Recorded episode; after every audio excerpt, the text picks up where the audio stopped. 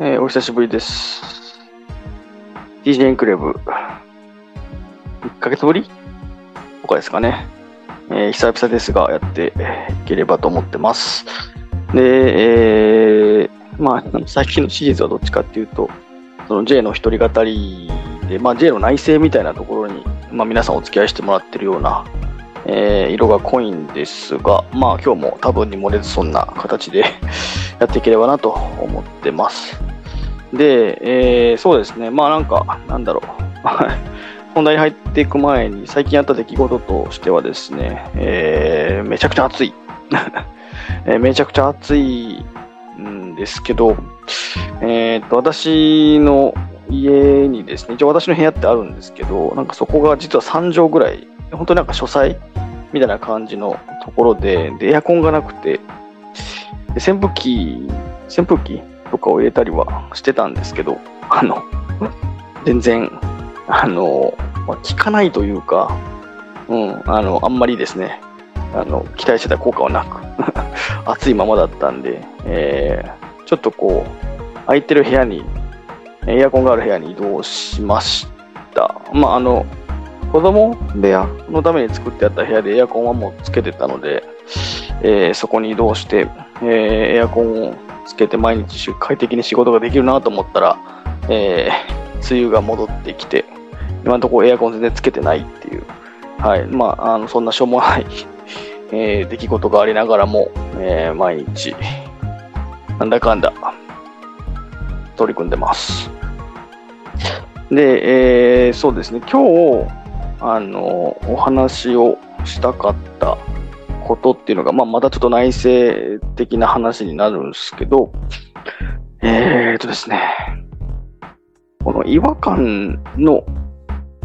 分岐点というか、違和感が生まれるところと向き合おうっていう話をしたいなと思ってます。で、えーそうですね。まあ、どういうことかっていうところを行く前に、ちょっと自分自身の幼少期のエピソードというか、そんなことを話してみようかなと思うんですけど、えー私はですね、えーっと、まあ、子供の頃、まあ、それこそ小学校とか、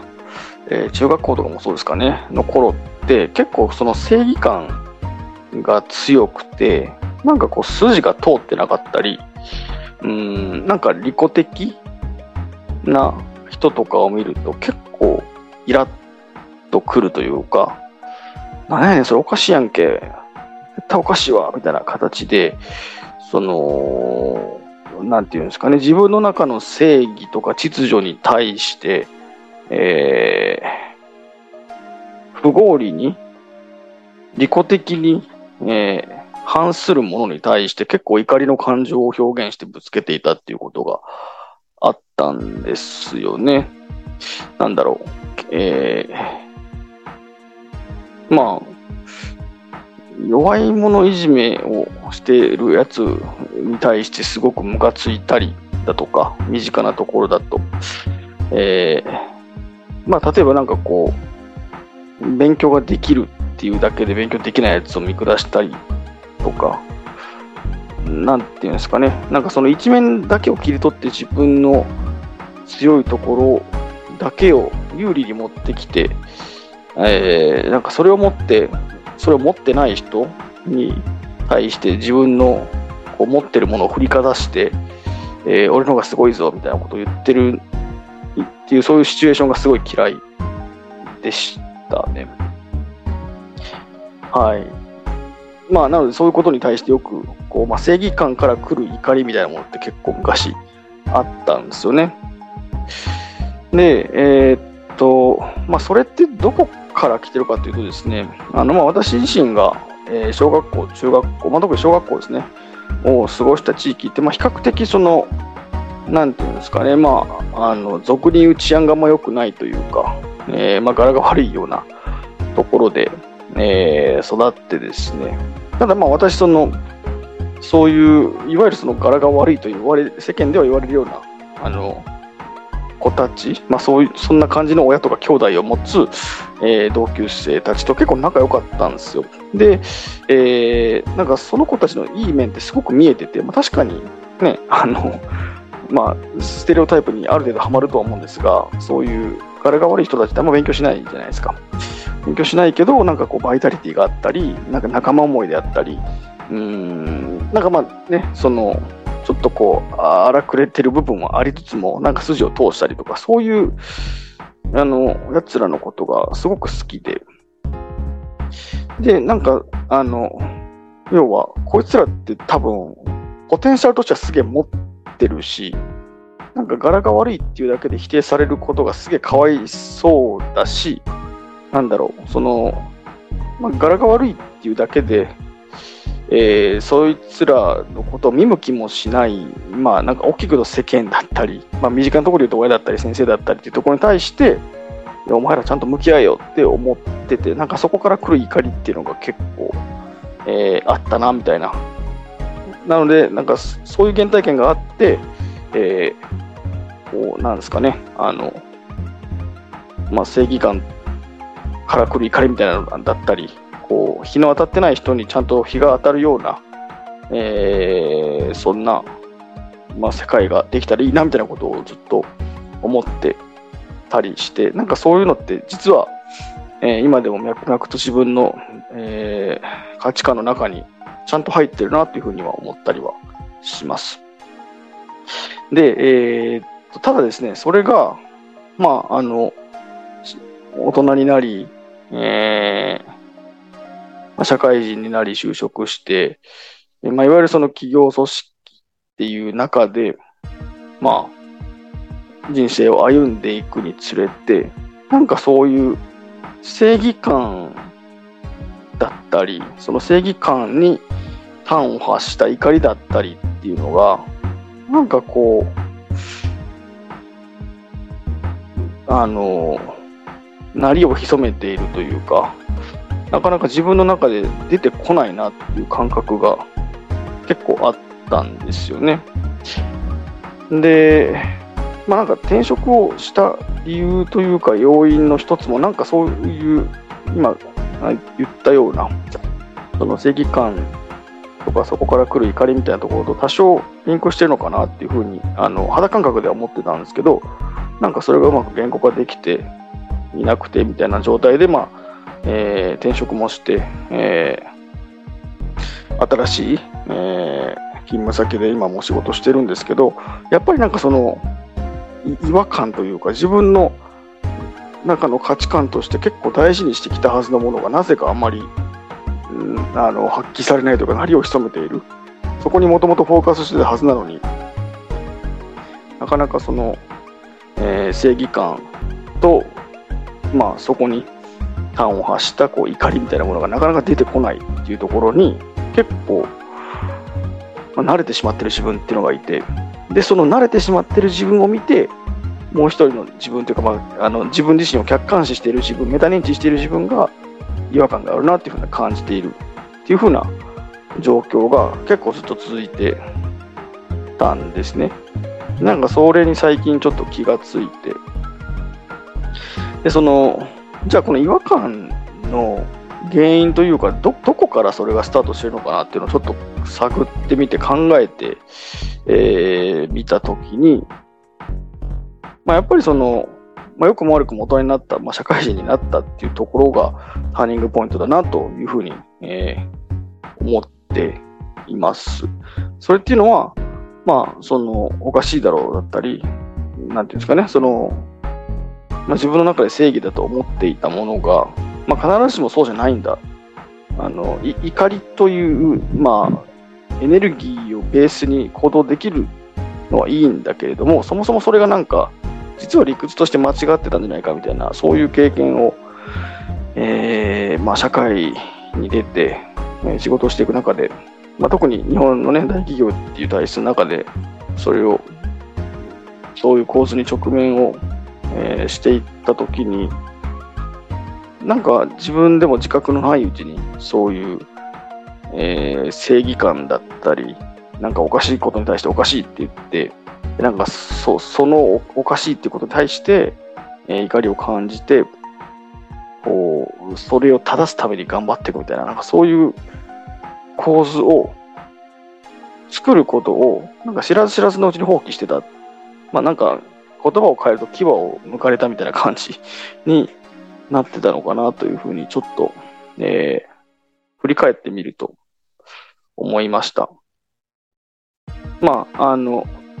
ね、企業だったり、そういう組織だったりの中でサバイブしていくためのある種の生産本能でではあるので、なんかその動き自体が間違ってるとは思わないんですけども、自分がそういう状態にあるということに気づけないまま、えー、ずるずるずるずると来てしまっていたということが、なんか頭と心の中のモヤモヤの原因だったんだなっていうことに気がついて、えー、なんかそそれが分かっただけでちょっとすっきりしたなというところが、えー、あります。なので、まあ、気づきとしてはその違和感の正体ですね。そのまあ、私の場合はそれがたまたま、えーまあ、正義感だったり、なんやねん、これおかしいやんけ、もっとこうあってもいいのにとか、もっと、え、脚光を浴びて注目を浴びて称賛されるに値するのに、みたいな、えー、ことがそうなっていないっていうことに対して、えー、なんでやねん、おかしいやろ、絶対おかしい、もっと、こう、光が当たるべきだ、みたいな、そういう形で、えー、っと、怒りを、えー、まあ、感じて、で、それを源泉にしながら、えー、その怒りを正していくようなことをするっていうのが、えー、私の場合の、まあ、なんか、生まれ持った性質が多分そこだったと思うんですよね。で、私の場合はそういうタイプで、で、おそらく、ね、あの、まあ、いろんな方がもちろん、ね、この世の中にいるんで、えっ、ー、と、違ったタイプの、その生まれ持った、なんだろうな、こう、ババイタリティというか、その行動というか、思考というか、まあ、いろんなものの源泉っていうものが多分あって、で、なんかそれに従ってればもっともっとこう、のびのびと、うーん、まあ、ポテンシャルを発揮するというか、まあ、なんか持ってるものを全部解き放てるような人たちってすごく多いんじゃないのかなと思うんですけど、なんかそれが、あの、自ら遠慮して気を使ってっていうところもそうですし、まあ、なんかどこかで、えー、骨を、骨を折られるというか、まあ、つ翼を折られるというか、そういう状態にされているっていう人が多いのかなっていうことで、まあ、自分自身のことも含めて思ったっていうところですね。じゃあ、まあ、そこからどうすればいいのかな、なんかどういうふうにありたいのかなっていうところを、今、まあ、考えてみて、まあ、ここもね、多分人それぞれ